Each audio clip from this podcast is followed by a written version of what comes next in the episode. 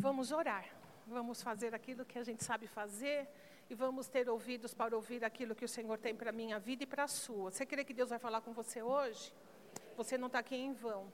É, eu gosto muito de uma palavra de Paulo, ele diz assim: Eu estou preso, mas a palavra de Deus não está algemada. Sabe, você vai ouvir a palavra de alguém como você. Eu não sou perfeita, eu não, é, mas eu sou crente das boas, né? Mas não sou, não sou, não nasceu asa nas minhas costas, não é? Mas a minha fé é que essa palavra ela é tão poderosa que ela ultrapassa até quem dela está falando. Amém? E ela é apta, ela diz, para, para sabe, entender e mostrar quais são os, seus, os desígnios do meu e do seu coração. Ela tem, um, ela tem uma direção, ela não vem à toa, não é mais um culto, ela tem uma direção, e a direção é o meu e o seu coração. Então, pense nisso.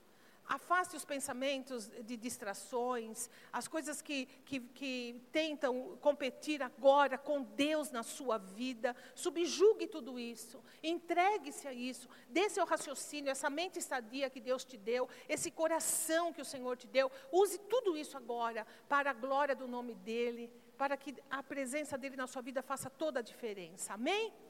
Vamos orar.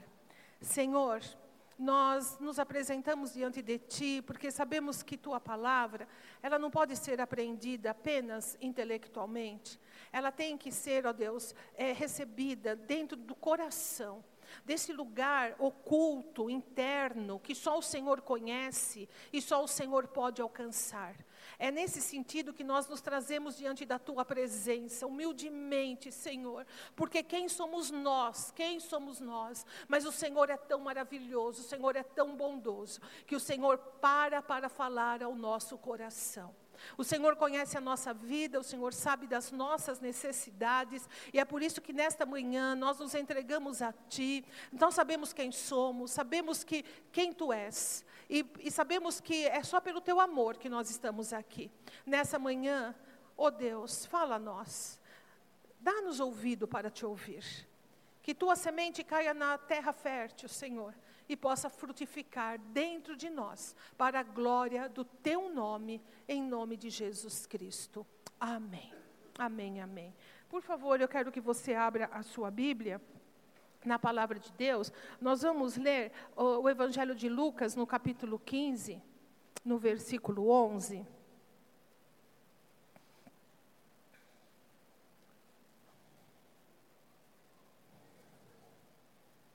Amém? Todo mundo abriu?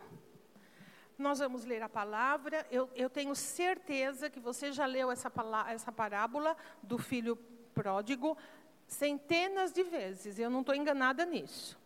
É uma das partes da palavra de Deus muito lidas, muito faladas. Você não vai ouvir nada de novo. Você não vai ouvir nada extraordinário que você fala, nunca ouvi nada igual. Porque eu não tenho nenhuma pretensão de trazer nada novo aqui. A minha pretensão é trazer a palavra de Deus, amém? Aquilo que você conhece, aquilo que você já sabe, aquilo que de alguma maneira você já ouviu. Então, é relembrar, é, é, trazer lá do baú, do fundo do baú, é, é, é, é trazer a superfície, alguma coisa que já está dentro de você, dentro de mim. Essa, é, esse é o trabalho de Deus na nossa vida.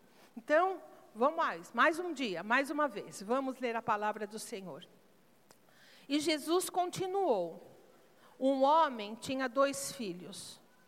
O mais novo reivindicou do seu pai: Pai, dá-me a parte da herança a que tenho direito. E consentindo, o pai repartiu sua propriedade entre eles.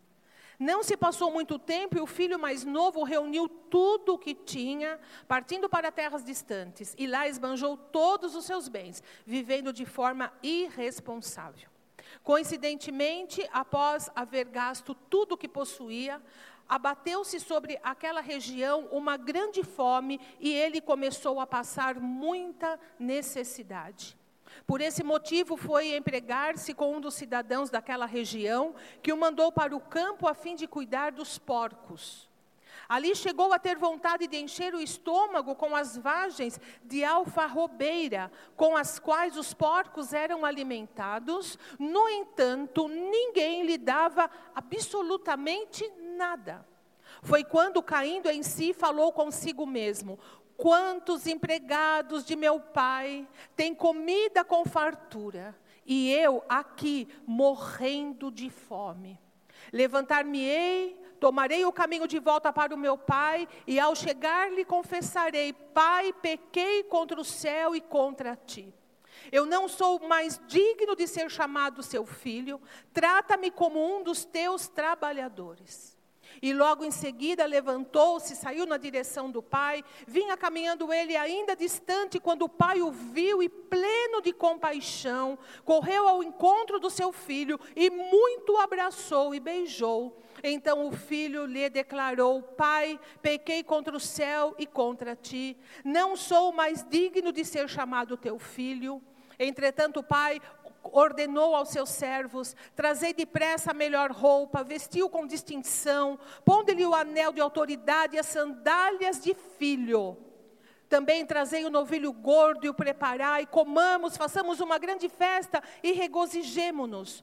Porquanto este meu filho estava morto e voltou à vida, estava perdido e foi encontrado, e começaram a celebrar o seu regresso. Amém?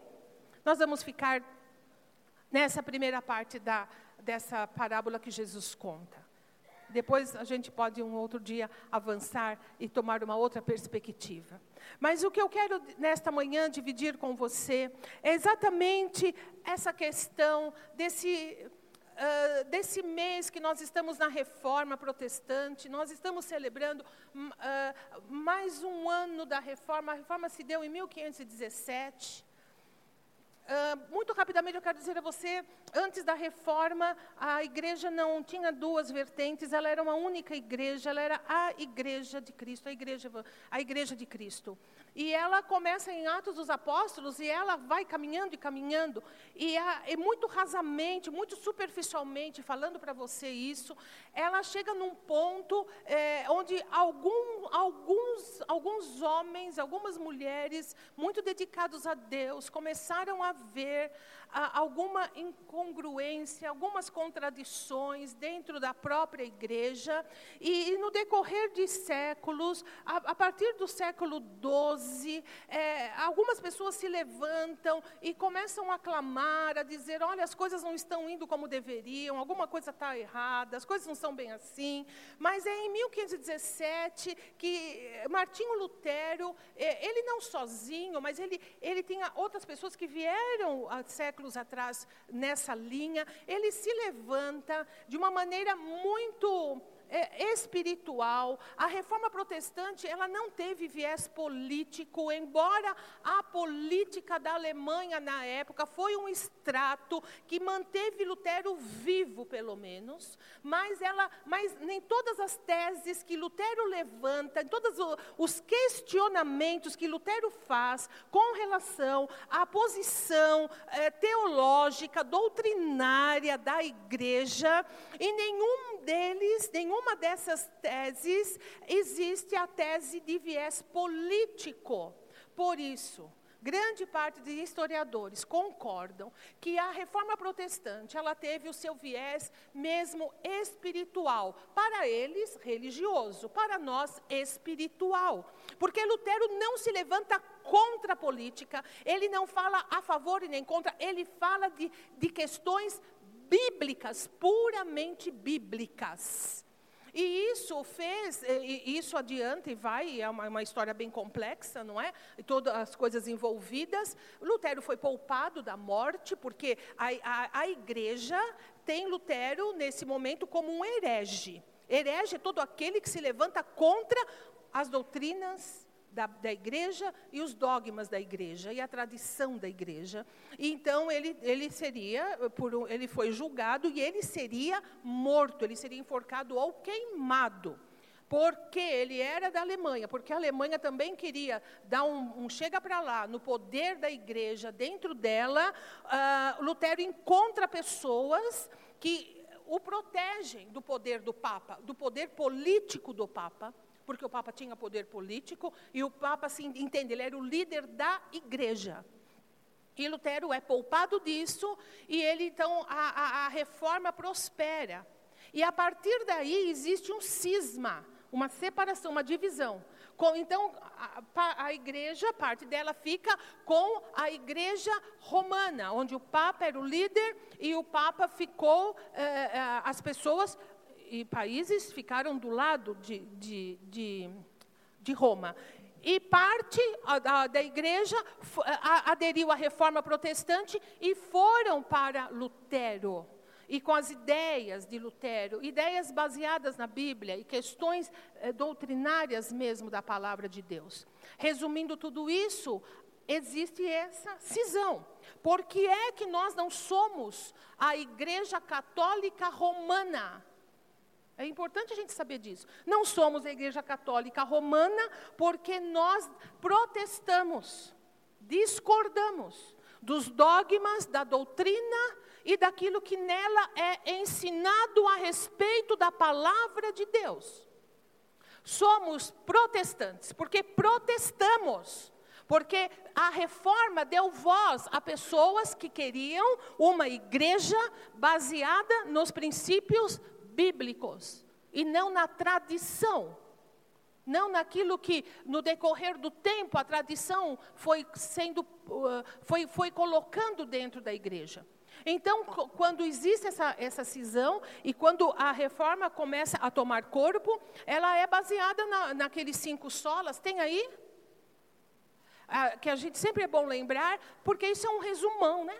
Um resumo do que Lutero levantou e que mudou a trajetória da igreja. Então Lutero vai dizer: somente a fé é o caminho para o homem ser salvo. Não penitência, não purgatório, não promessa, não autoflagelo, não sacrifício, apenas a fé naquele que fez tudo isso por nós, Jesus. Somente as escrituras, não tradição, não bula, não documentos, nada pode tirar a centralidade da palavra de Deus. Se a Bíblia diz assim, é assim. E não importa as tradições. Então, somente a Cristo, a centralidade de Cristo, a reforma protestante traz a centralidade de Cristo para o, o lugar dela, que é o centro. Somente Cristo, nem, não há mais. Nenhum, nenhum nome dado entre os homens pelo qual devamos ser salvos. Somente Jesus Cristo. Não santos, não veneração. Não. Alguém me ajuda? Aqueles pedacinhos de eh, relíquias. Nada, nada, nada, nada, nada tem poder, somente Jesus Cristo. Depois vai dizer, e só a graça, só a graça. Não é mérito humano. Ninguém é salvo por obras. Ninguém é salvo dando esmolas, ninguém é salvo é, cumprindo é, orações e métodos. Somente a graça de Deus é que torna o homem salvo. Pela graça sois salvos mediante a fé. E isso não vem de Deus, de, de, isso não vem de vós, é dom de Deus. E depois, somente a Deus a glória, que brilhantemente nós ouvimos domingo passado. Amém? Ainda estou respirando.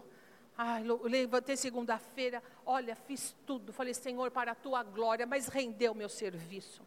Lavei roupa fiz um monte de coisa. Eu falei, Senhor, para a tua glória. Não tem sentido para mim, mas para o Senhor é para a tua glória. E que leveza de vida, que coisa boa.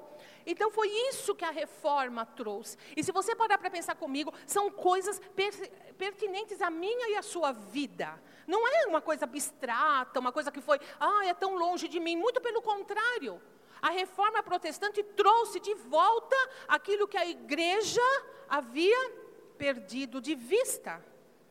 Então, o que nós vamos falar hoje tem muito a ver com a igreja, vista desse prisma, entende? E tem a ver com a minha e com a sua vida também. Porque teve a ver com esse pessoal da parábola do filho perdido, do filho pródigo. Qual Bíblia fala pródigo? Levanta a mão para eu saber. Você sabe o que quer dizer pródigo? Então eu vou falar para você que dissipa seus bens, que gasta mais do que tem. É isso, filho pródigo. É, eu não sei se você sabe, os títulos que tem na sua Bíblia, é, so, é, fazendo divisões, não é? Os versículos e os títulos não são inspirados, tá bom? Não são.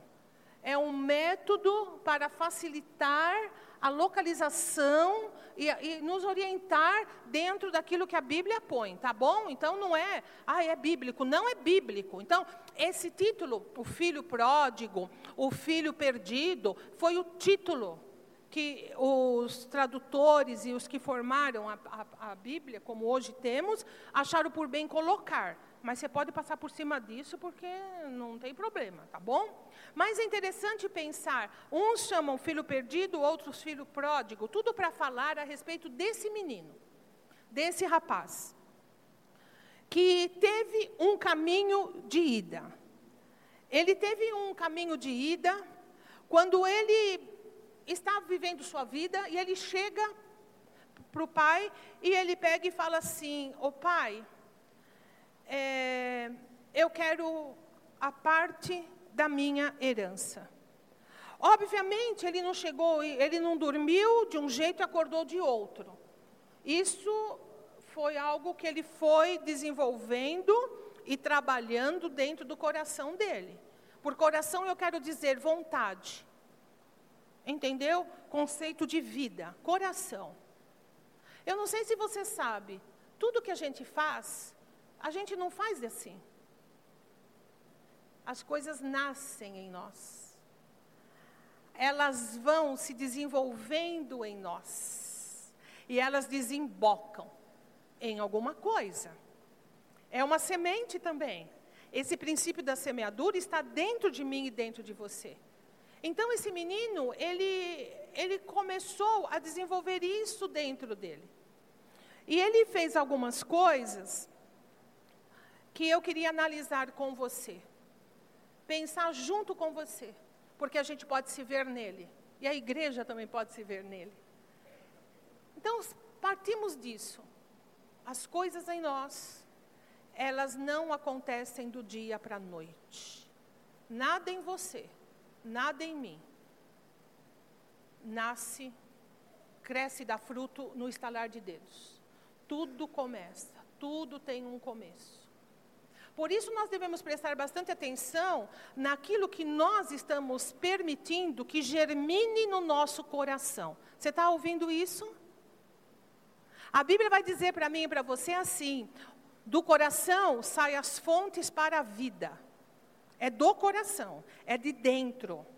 A Bíblia vai dizer assim: nunca, quando alguém for tentado, diga sou tentado por Deus, porque Deus a ninguém tenta. Tenta, tentar significa expor ao pecado, expor ao erro. Deus não faz isso. Vai dizer assim: mas quando tentado, saiba que é tentado pelo seu próprio coração pela sua própria cobiça. Então, a responsabilidade Deus joga completamente sobre quem? Nós. Não temos desculpa. Sendo assim, nós temos que ter um olhar muito atento ao que entra para dentro de nós. Presta atenção. Jesus disse assim: o que contamina o corpo não é o que entra, mas é aquilo que sai. Preste atenção, que muitas vezes nós, nós, temos um ambiente propício para que algumas coisas elas sejam desenvolvidas dentro de nós. Cuide disso. Se aquele menino tivesse cuidado desses pensamentos, como aquilo começou tão pequenininho, porque tudo começa muito pequeno. Tudo começa quase como um, um devaneio, como uma brincadeira, alguma coisa tão bobinha. Ah, impossível, mas ah, sei lá, não custa ficar pensando. Cuida, porque isso pode ser o início de todo um processo de crescimento, de desenvolvimento. Se aquele menino tivesse cuidado, talvez ele não chegasse a tudo isso. Mas ele chega um dia e ele fala para o pai. Acho que ele pensou, quantas noites ele deve ter dormido pensando naquilo?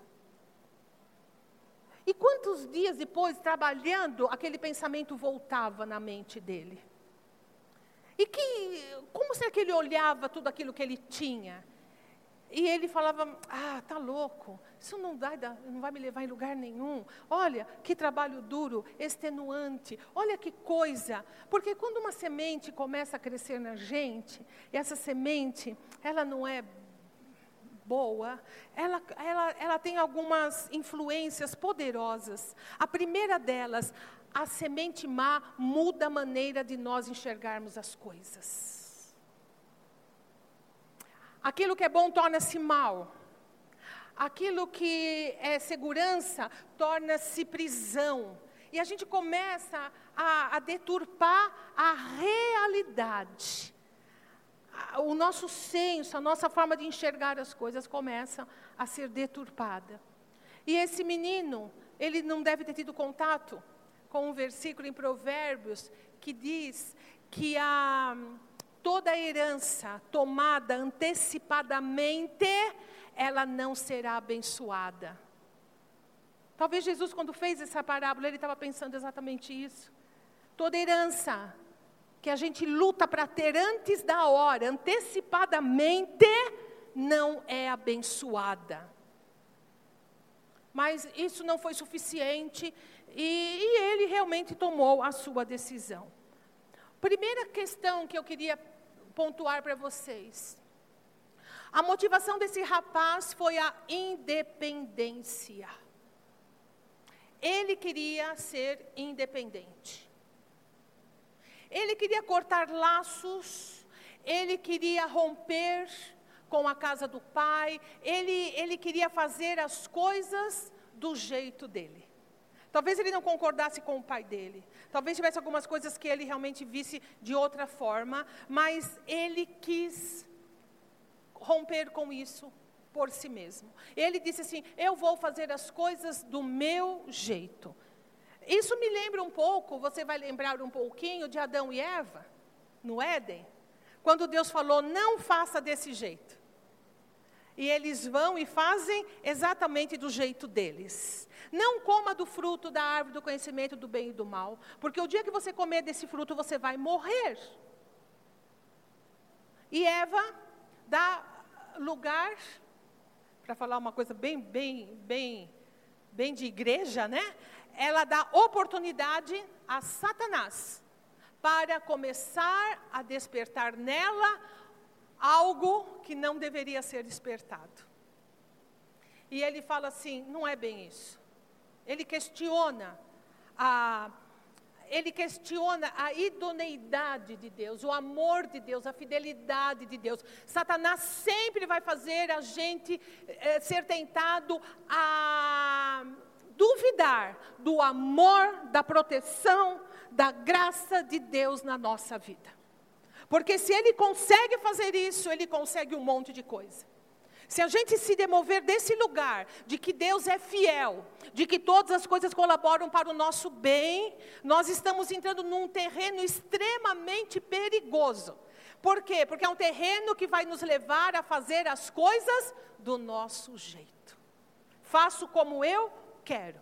Faço como eu entendo. Não é bem assim, Eva. Não é bem assim. Olha, é assim, ó. É...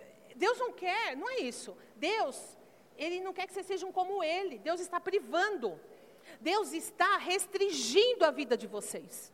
Comam e vocês serão como ele, conhecedores do bem e do mal. Eva acredita, come. Dá para Adão, Adão come. E a gente percebe que eles tiveram independência deles. Eles se tornaram conhecedores do bem e do mal. Aí, aí, tiveram independência. E nós sabemos bem no que deu depois, né? Eu penso quanto durou, quanto, quanto custou. E como mulher, eu penso em Eva, quanto custou para Eva essa independência? Para Adão. Mas eu me identifico com Eva. Quando ela vê um filho ser assassinado, já é uma coisa terrível. Mas o pior ainda, pelo outro filho. Que dureza, gente, que dureza, que tragédia. Pense na vida familiar. Pense no coração dessa mulher dividido entre ódio e amor. O filho matou o filho. Ela ama os dois, ela é mãe. Como é que fica isso? Como é que ficou isso dentro dela? Quanta angústia, mas a independência, a independência. Da mesma maneira, esse menino, ele quer ser independente, ele vai procurar. Meus queridos, nós temos que fazer algumas ponderações com relação a isso, a nossa vida. Se nós quisermos fazer as coisas do nosso jeito, nós temos que entrar em acordo com isso e tomar uma decisão na vida. Faço do meu jeito. Acabou, acabou. Mas se nós quisermos de alguma maneira, e é isso que a gente tem que fazer, repensar a independência, medir as nossas forças, medir as nossas capacidades, e olhar para nós, e é isso mesmo, eu tenho condição de ser independente. E não só financeiramente, não é essa vida, mas você, eu, nós temos condição de sermos pessoas independentes, de dentro para fora, nós temos é, condição de levarmos a nossa vida e gerenciar a nossa vida, os nossos sentimentos, as nossas decisões, tudo o que fazemos só por nós mesmos. Se você for muito honesto e honesta, você vai me dizer: eu não tenho. A vida é complexa por demais. Eu não tenho habilidades, eu não tenho capacidades. Pastora, eu perco sono por qualquer coisa. Eu tenho medo do futuro. Eu tenho pavor de pensar em algumas coisas. Eu, eu me pego falando, se isso acontecer comigo, o que vai ser de mim? Eu, eu, não, eu não tenho condição de gerenciar a minha própria vida. Que bom. A gente chega num, num lugar de segurança. Porque quem não tem condição vai procurar ajuda. E é exatamente esse ponto em que esse menino não entendeu.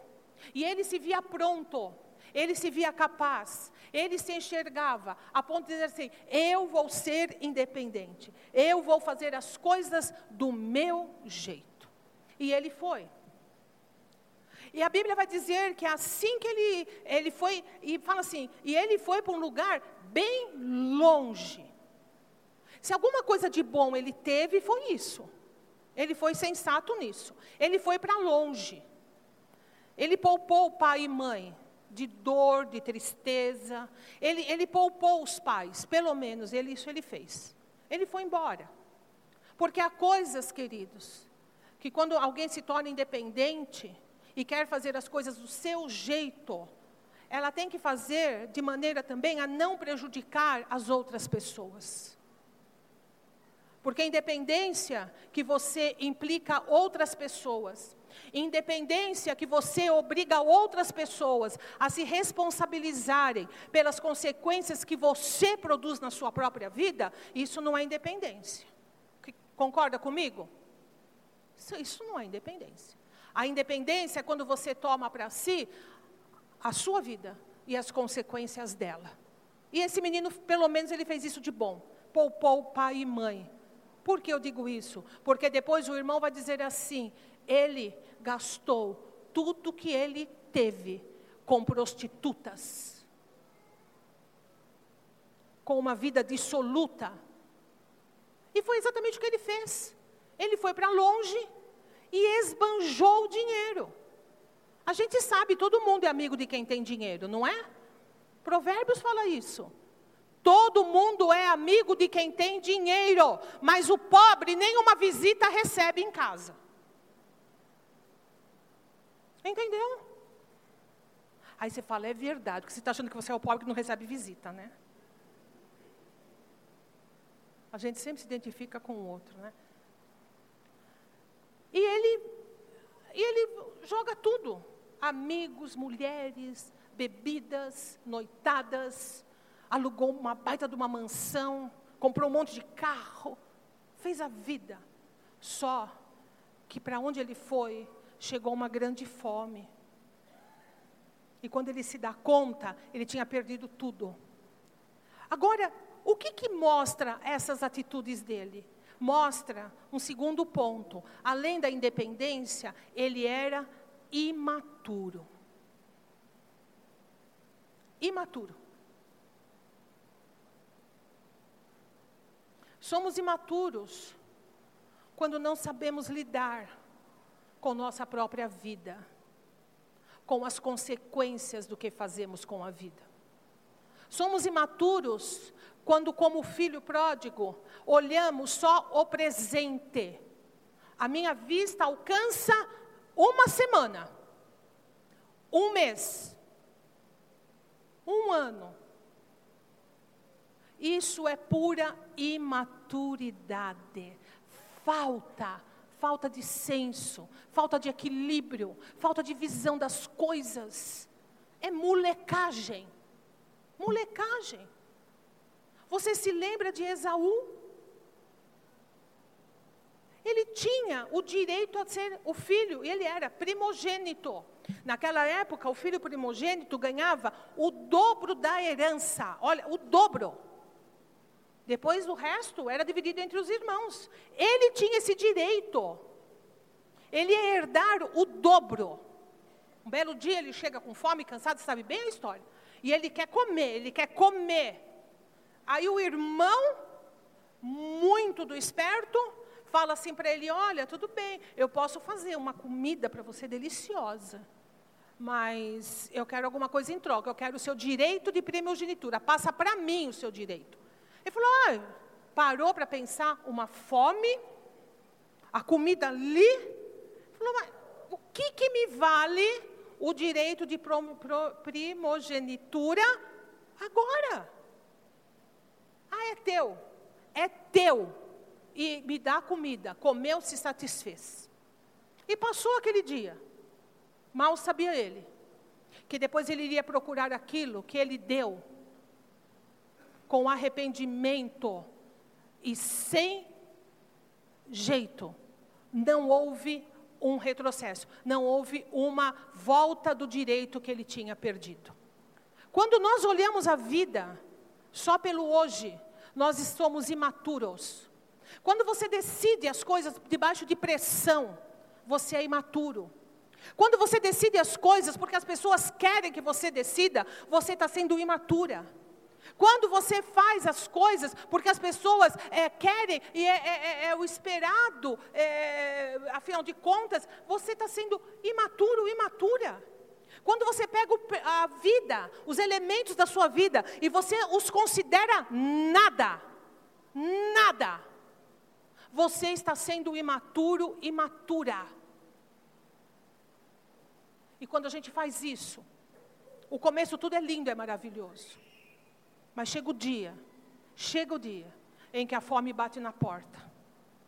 Em que forçosamente, forçosamente, você e eu, nós vamos ter que ponderar o que foi feito. Tem que dar um jeito na coisa. Nós vamos ter que analisar o que foi feito. E esse dia chega, e chegou para esse menino. Ele era imaturo. Quando chega isso, independente, sem condição de administrar a própria vida, por imaturo que é, ele vai por um caminho que sempre a independência e a imaturidade vai levar. Outra coisa, não quero me esquecer, toda pessoa imatura, ela não é submissa a nada. A prova da imaturidade é isso, não se submete. Eu me lembro quando estava criando os nossos filhos, ai, louvado seja Deus, eu agradeço a Deus todo dia, porque já passou, ai, louvado seja Deus. Então, é, eles já estavam pegando uma idade, tal, adolescente, não sei o que, não sei o que lá, e sempre falavam assim, mãe, mas eu não posso. Você vai poder quando você souber administrar.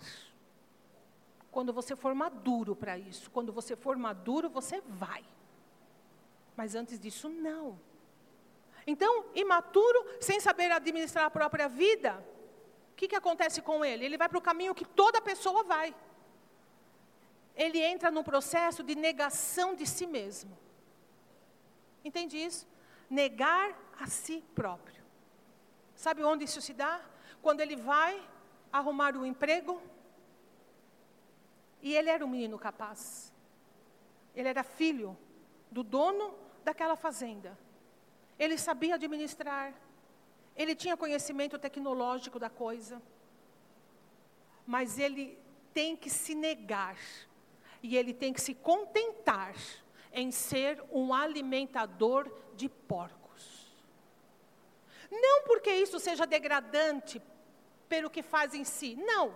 Embora Jesus estava falando para judeu, e porco para judeu é um animal imundo. Entendeu? E Jesus quer dizer assim, ele negou, se negou, ele teve que se negar tanto a ponto de alimentar um animal que era proibido ser, é, como é que fala? Criado em Israel. Então, isso no, no ouvido de quem ouviu lá tem um peso muito grande. Então, ele, ele foi isso. Ele, ele se negou. Ele teve que descer. Ele teve que ir lá e alimentar os porcos não, não, não, não teve o que fazer. Meus queridos, quando nós tentamos ser independentes de Deus, quando nós somos imaturos, nós entramos num estado de negação. Nós sempre iremos viver abaixo daquilo que somos. Você está me ouvindo? Você sempre, eu, se nós irmos por, esse caminho, a gente vai viver sempre menos do que a gente é. Nós vamos viver uma vida empobrecida. Nós vamos viver uma vida onde a gente não cabe nela, não por ela ser grande, mas porque ela é apertada para nós. A gente não estica o braço, a gente não estica a perna, a gente não respira, a gente vive debaixo de, um, de uma sujeição, de uma angústia. Tudo pode estar tá bem, tudo pode estar tá maravilhoso, mas é dentro, é dentro de nós. A negação do que sou está explícita para mim toda vez que eu abro os olhos pela manhã. E aquele menino, ele se olha e ele fala: Eu estou alimentando porcos. Eu estou dando comida para um animal imundo. Mas ainda tem coisa pior, porque quando a gente entra nesse processo de negação, é ladeira abaixo. É ladeira abaixo. Ele olha e ele fala: e tem pior. Eu queria comer o que eles estão comendo. Eu tenho tanta fome que se eles me dessem essa comida eu comeria mas nem essa comida eu como. Acho que as alfarrobas lá, elas eram contadas. E ai dele se comesse. Por quê? A negação foi tamanha que porcos era mais importante do que ele. E é, às vezes é isso que a gente se torna. A gente começa a perder tanto e tanto e descer tanto dentro de nós que a gente começa a, a, a olhar e falar: meu Deus, quem eu sou? O que, que eu estou fazendo? Para onde eu vou? É isso? Minha vida é isso? A minha vida é isso? E, obviamente, ele chega no processo do fracasso. É do fracasso. Não tem, não tem outro jeito. Jesus está mostrando isso nessa parábola também. É fracasso independência de Deus, imaturidade, negação de si próprio. Não tem outro lugar a não ser o fracasso total. Sem nada, perdeu tudo, se perdeu em si mesmo, perdeu o que tinha, e foi uma coisa completa. Nós vivemos tempos difíceis na vida, e na sociedade, dentro da igreja, Vivemos tempos de alta, altos índices de suicídios. Suicídio não era, nunca eles davam estatísticas de suicídio, porque a política era: a gente não dá estatística para não fomentar. Mas a internet chega e ela traz o, a, as possibilidades suicidas para dentro de casa. Não é isso? Para dentro do quarto do seu filho, da sua filha, para dentro do telefone do seu filho e da sua filha. Para você que é pai e mãe aqui, que deixa seu filho e filha terem esses instrumentos tecnológicos sem nenhum tipo de supervisão, como um meio de distração, para você ter um pouco de paz na sua vida. Eu, eu, eu aconselho firmemente você a rever isso na sua vida. Reveja estas coisas na sua vida. Eu li uma, eu, eu, eu li uma reportagem, infelizmente eu não peguei os dados, dois CEOs do Vale do Silício, que você sabe que é a, a, a meca da tecnologia, eles estavam falando da relação dos filhos deles com os tablets e, e, computadores e tudo isso mais.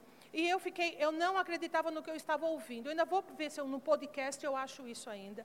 Ele, os dois disseram o seguinte: é, computador, só quando eles vão para o high school, ensino médio nosso. Supervisionados. Com tempo e hora. E lugar público na casa. É, nós estamos falando das pessoas que estão no topo do conhecimento tecnológico. Por que é que eles fazem isso? Eles devem ter motivos. Então, se você é pai ou mãe, ô meu irmão, minha irmã, se antena com isso, pelo amor de Deus. Porque depois chorar não vai resolver muito o problema. Faça algo, sabe? Esteja junto ali. Aguenta, aguenta uma cara feia de filho, sabe? Aguenta, aguenta isso. Não é possível que a gente não consiga aguentar. Vamos ver o que nós estamos fazendo. Então, as técnicas suicidas entraram dentro de casa. Então, eh, tá, nunca, nunca se ouviu falar uh, tanto como pastores cometendo suicídio. Nós temos que saber que nós estamos numa sociedade doente. Nós estamos numa sociedade perdida. E eu quero dizer para você, não, não ajuda você só estar na igreja. Se você me entende. Não ajuda. Só. Nós temos que ter uma vida em Deus. Uma vida em Deus. Porque senão nós vamos padecer das mesmas agruras que esse povo que não tem Deus na vida sofre. Não estou dizendo aqui que, que todo suicida vai para o inferno, é, porque existem muitas vertentes aí, não é essa a questão. Mas a questão é, nós não precisamos chegar às raias disso. Não é verdade? Suicídio não devia ser alguma coisa que está permeando a minha vida, os meus pensamentos. Não pode. Não precisa. A depressão, ela é um mal, ela é uma doença. Ela pode ser orgânica, ela pode ser física, sim. Mas se ela, se ela não for física, se ela for emocional, ela não precisa ser o poço aonde a gente vai ser enterrado vivo. Ou não há no Evangelho, não há em Jesus Cristo um meio de nós uh, suplantarmos estas coisas na nossa vida. Nós não precisamos ir por fracasso. Então, se nós temos dentro de nós a certeza de que a independência, a imaturidade e a negação de si mesmo leva para o fracasso, nós podemos fazer um outro caminho. Você concorda comigo? Vocês estão me acompanhando nisso? Eu estou sendo clara? Amém? Às vezes tem coisas no coração que Deus põe e uh, pôr para fora é meio complicado. E eu queria fazer agora com você, comigo, o caminho de volta. Porque se você se identificou em algumas questões na sua vida, se o Espírito Santo caminhou com você, vamos fazer o caminho de volta. Vamos fazer um caminho, porque há um caminho de volta. E aí, ele senta e ele começa o seu caminho de volta. Graças a Deus a história dele não terminou. Graças a Deus não foi colocado o ponto final. E eu quero dizer, a nossa, a minha história, a sua história ainda não terminou. Você está me ouvindo? Sua história não terminou. Deus não colocou o ponto final nela. Há um caminho. Sempre há um caminho de volta. Que maravilha isso. E quando começa o caminho de volta para ele, quando ele olha para trás. Você sabe da importância de olharmos para trás. Quando nós olhamos para trás na nossa vida, nós podemos fazer uma comparação. Você concorda comigo? Você olha para trás e olha para o hoje. E você pode comparar. Tem que ter coragem? Lógico que tem que ter coragem. Por quê? Porque a gente erra. Você concorda? A gente erra. Mas é melhor ter coragem e olhar para trás do que não olhar para trás, manter-se na negação e caminhar para frente. Porque a Bíblia fala que um abismo chama outro abismo, e a coisa vai e vai e vai numa progressão. Ele olha para trás e ele fala assim: na casa do meu pai. Ele começa a se lembrar de como as coisas eram.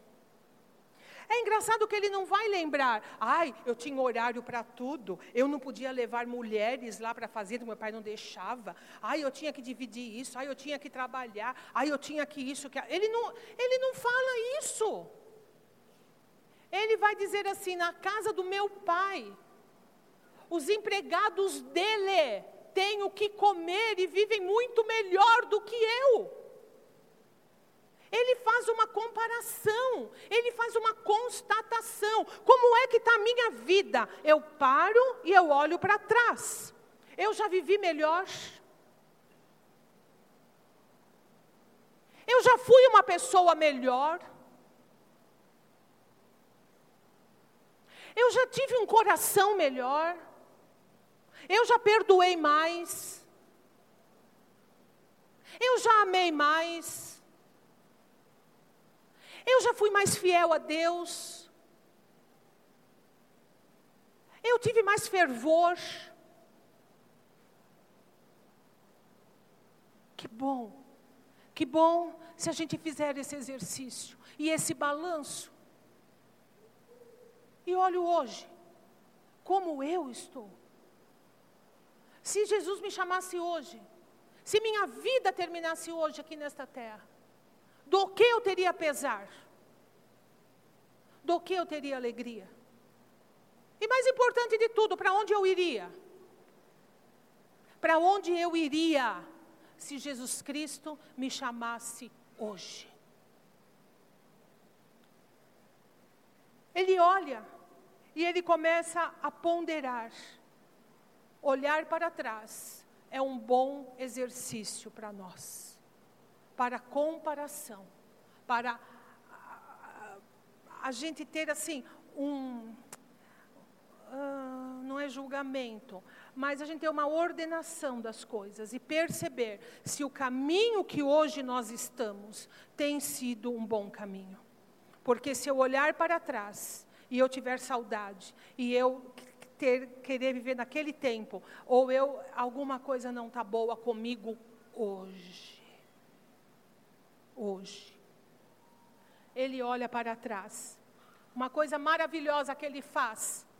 Ele admite o erro. Não há caminho de volta sem admissão do erro. Aquele que não admite o erro, ele não volta porque ele se vê certo. Mas esse menino, ele poderia ter mil desculpas a dar. Afinal de contas, me, aqueles meus amigos não foram honestos comigo. Afinal de contas, essa crise econômica que se abateu nesse lugar foi o causador de tudo. Afinal de contas, o pai que eu tive, a família que eu tive, a maneira como tudo se deu, eu não tive escolha. E agora eu estou aqui. Não. Ele admitiu o erro. Ele disse: Eu errei e eu errei feio. Eu me equivoquei. Eu coloquei os pés pelas mãos. Eu me afastei do meu pai. Eu quis fazer as coisas no meu próprio tempo. Eu me antecipei. Eu fui antes da hora. Ou eu talvez nem deveria ter ido. A questão é: eu errei. Eu posso imaginá-lo sentado, junto dos porcos, chorando no canto e dizendo: errei, errei feio. Queridos, eu não sei o que vocês pensam. Para mim, não é, eu não espero, eh, nem de mim nem dos outros, que, que as pessoas não errem. O problema para mim não é erro. O problema para mim é o que a gente faz depois do erro. Entende isso? A gente bate o pé e a gente luta para provar que, a, a, a despeito da gente está certo, Mesmo sabendo que não está. A gente faz igual Adão fez. A mulher que o Senhor me deu. Foi ela. E quem deu ela para mim? O Senhor. Então o que, que Adão quis dizer para Deus? O Senhor. o Senhor se equivocou. O Senhor me deu uma pessoa errada e o Senhor ainda me faz pecar. Uau. É isso aí. Independência. Olho aberto. As coisas do meu jeito. Se Adão estivesse na presença de Deus, jamais Adão falaria uma coisa dessa, porque essa mentira não estaria no coração dele. Mas ele abriu a porta. Não tem aquele ditado que diz? Por onde passa um boi, passa uma boiada. Acabou. Abriu a porta. Que bom, que bom que aquele menino reconheceu que errou. Que bom quando a gente reconhece. Que bom quando a gente pode chegar e falar assim para uma pessoa: Eu quero falar para você, me perdoa porque eu errei. Que bom. Que bom quando alguém chega para nós e fala isso e a gente pode falar: Está certo, eu te perdoo. Que bom. Que bom que as coisas podem se processar nesse nível. Que bom que a gente não tem que estar tá, uh, numa prisão e achar que tem que nunca mais sair dela, nunca mais posso, não posso admitir que errei. Como não? Como não? E o caminho da volta pressupõe olhar para trás, admitir o erro, mas o melhor agora, voltar. Ele não ficou lá admitindo o erro, numa, numa, numa uma disposição de alma, auto se consumindo, um remorso. Sabe o que é o remorso? É o arrependimento que não gera fruto. É o arrependimento pelo arrependimento. Você fica ali se remoendo. Remorso, remoer remoendo, remói, remói e remói de novo e de novo, e aquilo não dá em nada a não ser remoer mais uma vez. Não, com ele não foi assim. Ele admitiu o erro, e a Bíblia fala assim: que ele fala para ele mesmo, para ele mesmo, ele mesmo precisava ouvir aquilo. É quando ele cai em si, ele fala assim: ou eu me domino, ou eu vou ficar no fracasso. Ou eu me pego pelos braços, eu me chacoalho e falo para mim mesmo, ou eu vou ser uma pessoa fracassada para o resto da minha vida. E ele então ele fica, eu acho que ele vai, naquela época eu já tinha espelho, ele vai, olha e ele fala assim: eu me porei de pé eu irei ao meu pai. E eu irei, cheguei lá, vou chegar lá e vou falar para o meu pai: Pai, eu pequei, eu errei. Eu pequei contra o Senhor. Eu, eu revidei o bem com o mal. Eu fui rebelde. Eu fui insubmisso. Eu, eu quis ser independente do Senhor. Eu fugi. Eu fui embora. Eu te coloquei na parede. Eu fiz o Senhor fazer o que o Senhor não queria.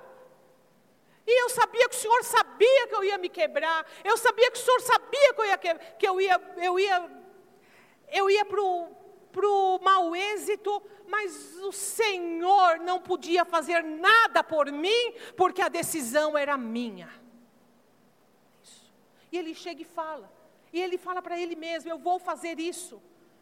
E ele se levanta, a Bíblia diz que ele volta. A palavra de Deus vai dizer que ele chega e ele faz exatamente o que ele havia dito que faria. Olha, nós temos que ter planos na nossa vida e nós temos que pegar a nós mesmos. E a gente tem que falar: agora chega, agora vai ser desse jeito. Vamos lá, porque a gente vai fazer. Eu, você, meu coração, minha nós vamos, eu vou fazer. Pode ser difícil o que for, eu vou. Senhor, me ajuda. Senhor, me dá graça. Eu vou. Chega, acabou. Eu não quero mais isso para minha vida. E foi exatamente isso. Ele volta. Quando ele volta, nós sabemos exatamente o que aconteceu. Ele vai, o pai o vê ao longe, e isso é uma coisa extraordinária de linda, e o pai se comove. A Bíblia fala que o pai enche o coração de compaixão. O pai não julga, o pai não, não faz um tribunal, ah, no sentido de julgamento de tribunal, o pai não, não, não faz nada disso, porque eu tenho certeza que quando Jesus falou isso, Jesus queria dizer assim: olha, quando o pai olhou para ele, o pai percebeu o que estava no coração dele, não era necessário falar mais nada, mais nada. O andar, a maneira de chegar, a forma do filho. O pai sabia que aquele menino tinha sido quebrantado. O pai sabia que ele estava voltando, voltando como ele era. E volta. E a Bíblia fala que o pai abraça. E quando chega, ele começa o discurso para o pai, porque ele tinha falado: Eu vou falar. E ele falou: Pai, eu pequei contra o Senhor, eu pequei contra os céus, eu não sou mais digno de ser chamado teu filho. Me, me receba, mas me trate como um dos seus empregados, porque eu sei que eu não tenho mais herança, eu não tenho mais direito, eu abri mão. Então, Senhor, se o Senhor me pôr como filho aqui, ele diz ao pai: Eu já me dou por satisfeito, porque teus empregados comem melhor do que os empregados de fora. E sabe que é uma coisa que me chama atenção nesse lugar? Da parábola é que o pai não responde. O pai não fala nada. O pai não perde tempo respondendo ou dialogando com ele. O pai age. O pai ordena: tragam o anel, tragam o sapato, traga, porque é meu filho. Queridos, quando nós afinamos a nossa vida com Deus, Deus não vai falar, Deus vai agir. Vai abençoar, vai abrir portas. As coisas na nossa vida começam a acontecer de dentro para fora. Você entende isso? Você vai dormir feliz e acordar contente você vai ter paz na sua vida, quer o rio corra para cima, quer o rio corra para baixo. Se nossa vida estiver afinada com Deus, Deus começa a agir, agir, a fazer, a trazer de volta aquele lugar que por negação a gente perde, mas que é a nossa vocação estar. O lugar que a gente nunca deveria de ter saído. Eu queria fazer um exercício com você. Uma coisa que eu, eu aprendi a fazer na universidade e nunca mais abandonei, que é analisar imagens. Essa é uma imagem de um quadro que foi pintado em 1773 o retorno do filho pródigo por Pompeu Batone. Depois você procura. Eu não sei se você consegue, que pena. O pessoal da noite vai desfrutar mais dessa imagem. Que pena. Paga a luz, será que dá?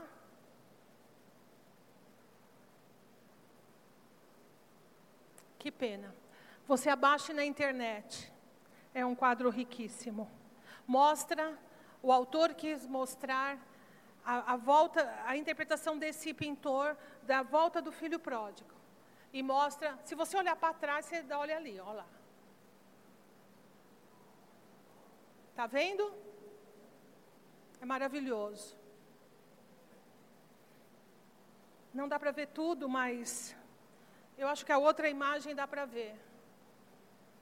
Isso, ali é o quadro completo. Ah, olha um pouquinho, vai. O pai é tão rico. Ele tem tanta riqueza, ele é uma realeza. E o filho pródigo está ali, seminu, sem nada para oferecer. Mas o pai o recebe, pega o seu manto e com o manto ele vai cobrir aquele filho. Obrigado, pessoal da imagem. Essa é uma expressão também de alguém que leu essa parábola. E dela fez uma obra de arte para ser vista, sentida. Queridos, Deus é bom o tempo todo. O tempo todo. Que minha vida e sua vida seja sempre um voltar. Que a gente sempre se lembre disso, quando nasce o sol e quando o sol se põe. Eu tenho um lugar para voltar. Eu tenho um pai que cuida de mim. E às vezes, quando eu, por insensatez, por independência, por imaturidade, por negação da minha vocação de estar nele, porque eu fui criado, criado para ele, eu tomo outros caminhos. Eu sempre tenho um caminho de volta. Em frente, com nome, as decisões que você tomou. Faça um plano. Coloque você mesmo dentro dele e diga: Eu vou voltar.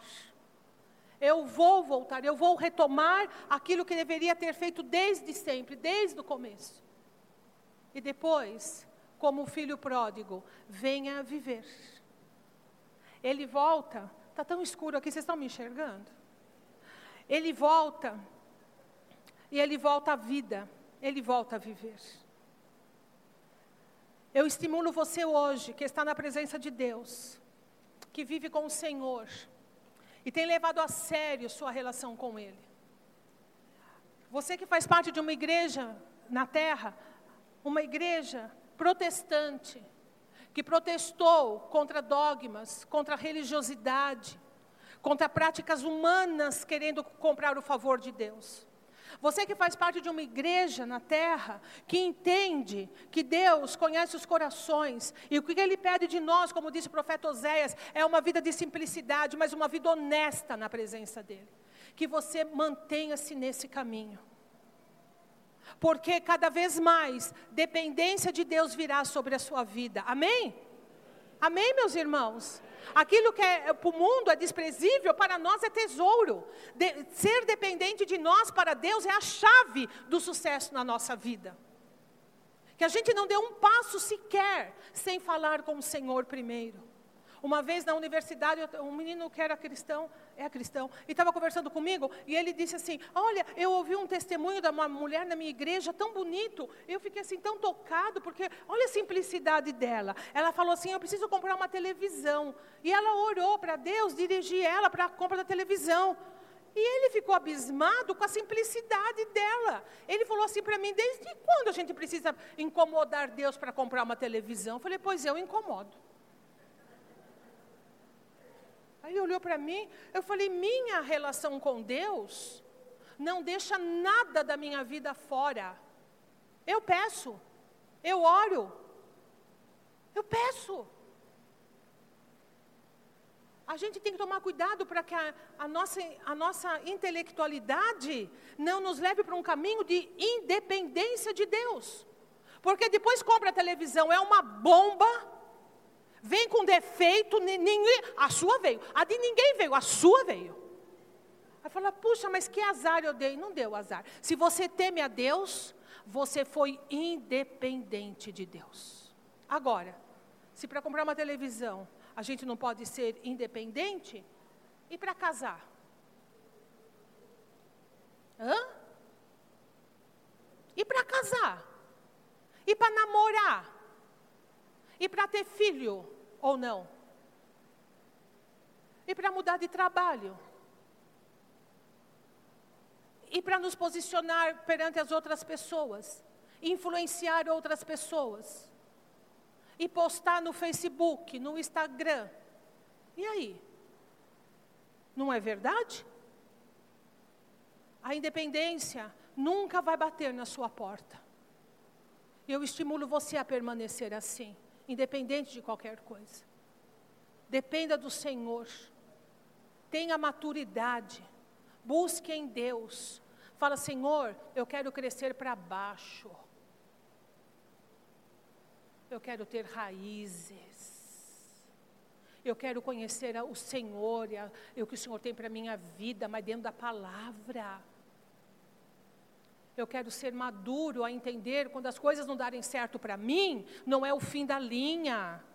Minha fé não está baseada nisso. E a gente não nunca vai chegar no ponto da gente se negar, da gente viver como se Deus não existisse e a gente não ser abençoado por Ele. São coisas que estão disponíveis a nós. E sempre há. Agora, se você não tem vivido isso, se em algum momento da sua vida, se alguma decisão que você tomou, meu Deus, que burrada, e agora? Eu não quero nem olhar para trás, eu não vou fazer isso que essa mulher está falando, não, porque vai ser uma. Não, em frente, porque das cinzas Deus forma as coisas. Deus é bom o tempo todo e Ele tem uma saída, Ele tem um meio de bênção. O Senhor é especialista em restaurar aquilo que a gente destruiu. Especialista. Ele tem uma capacidade extraordinária de fazer isso, banhado em amor, banhado em afeto. Não vai lançar no seu rosto, mas hoje, hoje, eu tenho certeza que tem pessoas aqui que hoje é o dia da volta. Hoje é o dia da volta. Eu não sei em que área da sua vida, eu não sei de que jeito é, mas uma coisa é certa, e você sabe, não precisa eu saber. Eu sei, você sabe que eu sei, eu sei que você sabe. É o dia. É hoje para que você e eu voltemos para o centro da nossa vida, para a fazenda do nosso Pai, para o lugar de onde a gente nunca deveria ter saído e estar lá, porque Ele tem o melhor para a nossa vida. Nós não precisamos quebrar a cara para aprender. Nós podemos aprender pelo amor e pela palavra de Deus. Amém?